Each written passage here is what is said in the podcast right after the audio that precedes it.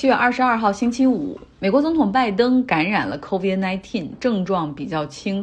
不过考虑到他已经七十九岁了，所以在医生的建议之下，他还是服用了一种抗病毒的药物。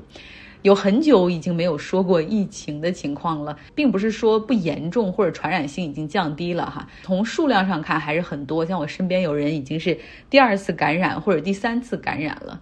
那最近的旧金山湾区温度又很低，最高温度不到二十度，像我们都把羽绒坎肩拿出来穿了，所以这个时候就更容易好像感冒。大部分人都是无症状感染，然后剩下有有一部分人是轻症，流鼻涕等等，但是并不是真的很严重的事情。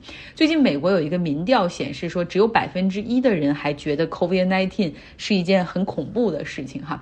那我觉得是不是这百分之一的人都在 Berkeley 啊？我感觉我们这儿好多人在户外走路的时候还戴着口罩。那我们来说说这个 COVID-19 的病毒吧。它其实这些其实任何的病毒也都在遵循着达尔文。的进化论，这个变异病毒也是相互竞争着，试图在这场比赛中去赢得竞赛。所以传播最快的、最具有传染性的那个，就能够最后存活下来哈。那么现在占主流的呢是 BA 五 subvariant，这是。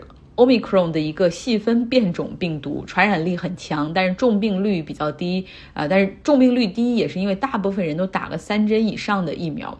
然后另外呢，大家不太担心，就是实际上也有两种这种治疗的药物已经批准上市，有一个叫做 e v a n u s h i d e 还有一个叫 Paxlovid。呃，但是这些都是需要在医生的处方之下使用，一个是有预防性，然后另外一个是可以。得了之后降低体内的病毒的含量的，像拜登吃的就是这个 Paxlovid，有有人说这个药的效果也很一般，然后另外吃完之后嘴里总是苦苦的之类的哈。那大部分的患者就是自行在家隔离，也不用治疗。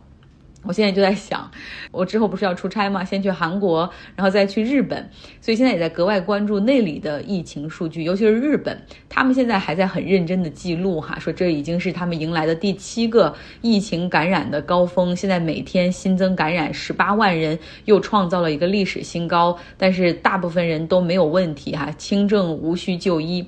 然后我就在想，天哪，日本那个社会呃人流那么密集，虽然所有人都戴着口罩，但是你不免要出去吃。吃饭对吧？和人开会，然后握手。如果在日本出差的时候感染了，可怎么办？虽然日本也是就让你隔离一下，不用强制治疗，但是我在那儿还需要申申请回国的绿码，然后是不是需要延长在日本的时间？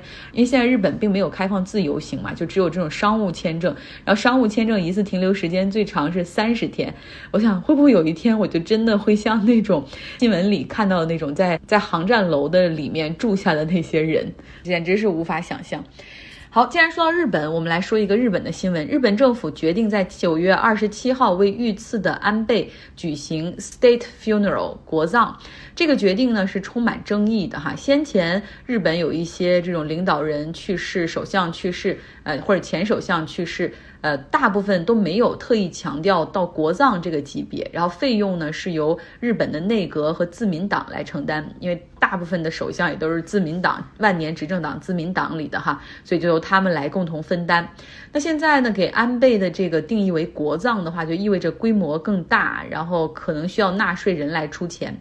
像 NHK 电视台有一个民调显示说，只有百分之四十八的民众是持支持态度，有近百分之四十的人是反对的哈。是认为铺张浪费，同时也有人谈到说，安倍任期内留给日本的政治遗产还有待于商榷。比如说，他主张修改宪法，然后并且，呃，其实是在为日本日后可以重新发动战争铺路。这个在历史的长河中究竟如何去检验这个，可能还需要打上一个问号。那这个国葬的决定呢，是在日本上议院决定的。自民党作为议会中的第一大党，由他们来推动。那目前国葬的内容、流程、仪式啊，可以由议会来提议，最后是由内阁来批准的。日本的国葬在二战之前比较普遍，而且中间是掺杂了很多神道教的仪式。但是在战后呢，我们知道这美国人占领期间帮日本弄了他们新的宪法，其中特意指明哈，不得掺杂任何的这种宗教活动。那至于如何设计，要花费多少钱，可能接下来是日本媒体和公众所关注的。现任首相岸田文雄说了，是非常有必要为安倍举行国葬啊，因为他实际上在不只是日本战后时执政时间最长的。首相，他执政了。八年零八个月，而他帮助了日本在三幺幺之后地震的重建，也帮助日本经济以及百姓恢复信心，加强了和美国的关系。然后同时他说，现在这个又又因为他是被刺杀而死，所以举行国葬哈，可以表达出我们这个国家对民主的捍卫以及对于暴力的鄙夷。我们来到欧洲，欧洲央行宣布了十一年以来的首次加息，将基准利率从零提高到了百分之零点五。过去呢，长期处于零利率的宽松时代，是因为欧洲的经济哪怕在二零一四年之前增长就是疲软的，之后又因为欧债负债累累，更是出现了负增长，然后开始了宽松政策。在过去这些年里面，哪怕是这种宽松的政策，欧洲经济还是没有达到百分之二通胀率的这个目标，所以就一直保持着这个零利率的状态。可是今年我们都知道，原油价格上涨，全球供应链紊乱，一下子通胀就快速。的起来，现在是达到了百分之八点六，在欧元区，所以欧洲央行的行长拉加德是决定加息。加息意味着将增加借贷成本，那对于债务比较多的国家来说不是好事儿，比如说希腊和意大利。目前呢，希腊的年轻人失业率很高，高达百分之三十六。当然，这个时候这个数据比他们在这个希腊债务危机的时候那个年轻人失业率高达百分之五十三还是低了不少哈。但是呢，相比普通国家就正常的一个经济水平的国家，这个还是太高了。也有数据统计显示说。现在这些年轻人，他实际上对希腊以及自己的未来都没有任何的信心。很多人选择离开希腊。从二零一零年开始到现在，已经有四十万有学位的希腊年轻人选择去其他国家就业和生活。那有经济学家也指出说，现在欧洲央行进行加息，哈，可能会导致欧洲进一步的陷入经济衰退。但也有经济学家啊唱反调说，实际上欧洲。欧盟的这个欧元区的加息已经晚了半拍儿，美国和英国早就开始加息来对抗通胀了。我们之前也说过哈，这经济学家各种论调都有，但是往往他们都是错的哈。嗯，就是他们也不见得比我们聪明多少。曾经获得诺贝尔经济学奖的保罗·克鲁格曼，他今天就发表了一个专栏，承认自己这之前对于通胀形势过于乐观的判断是错了。但他也强调说，这一次通胀实际上是有一个特殊性所在。首先就是疫情打破供应链，然后另外就是俄罗斯突然发起了战争，哈，这两个因素导致通胀快速的上升，而不是一个经济的自然反应。那另外呢，他还说，最近在和一些商业银行机构的分析师聊天，他们普遍判断说，现在的通胀要么已经到达了顶峰，要么即将到达顶峰，也就是普遍不认为会出现八十年代那种长期通胀的。这种风险。那我们说一句，既然说到能源了，来说一句俄罗斯的天然气哈，北溪天然气一号管道，之前我们不是说了吗？进入了十天的维修期，关停，彻底关停。那现在呢？俄罗斯说即将恢复供气，但是出于这个安全角度的考虑，还是会减量供应。这个时候你能够看到俄罗斯人他也在评估这个局势哈，他需要用天然气作为自己的砝码，保持着对欧洲的威胁。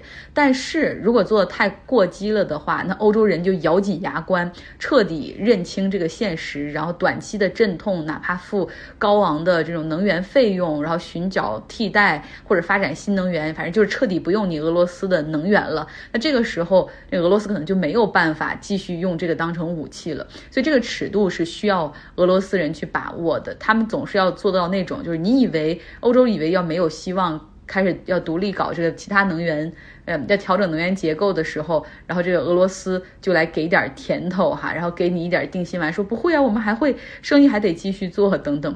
所以这个对于欧盟来说哈，这个真的必须要下定决心才行。但是现在看来，他们也没有被俄罗斯眼前的这种 smoke gun 台前的这些所迷惑。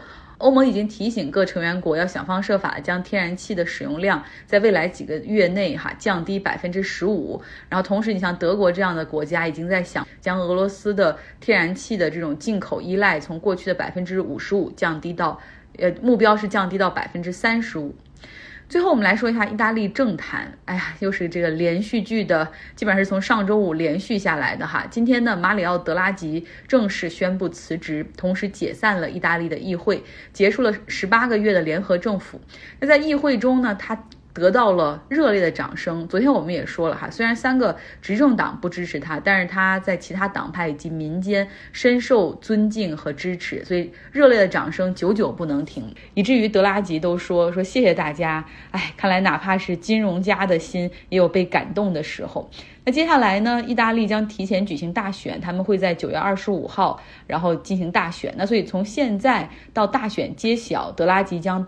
担任看守总理，我们之前也讲过，意大利政坛就是这样的不稳定。从二战之后到现在，其实已经换过七十个政府了，平均一个政府的寿命就是一点二年。那么接下来的这个大选谁能赢？哈，这是一个很有意思的话题，可能在接下来的这呃一两个月里面，我们会更多的关注去报道一下。从现在的民调支持率来看，一个极右的政党——意大利兄弟党，它的支持率最高。这个兄弟党的领导人还特别有意思，她是一个四十五岁的女性，叫 melonie。她呢最标志性的特点就是反移民。今天的节目就是这样，希望大家有一个愉快的周末。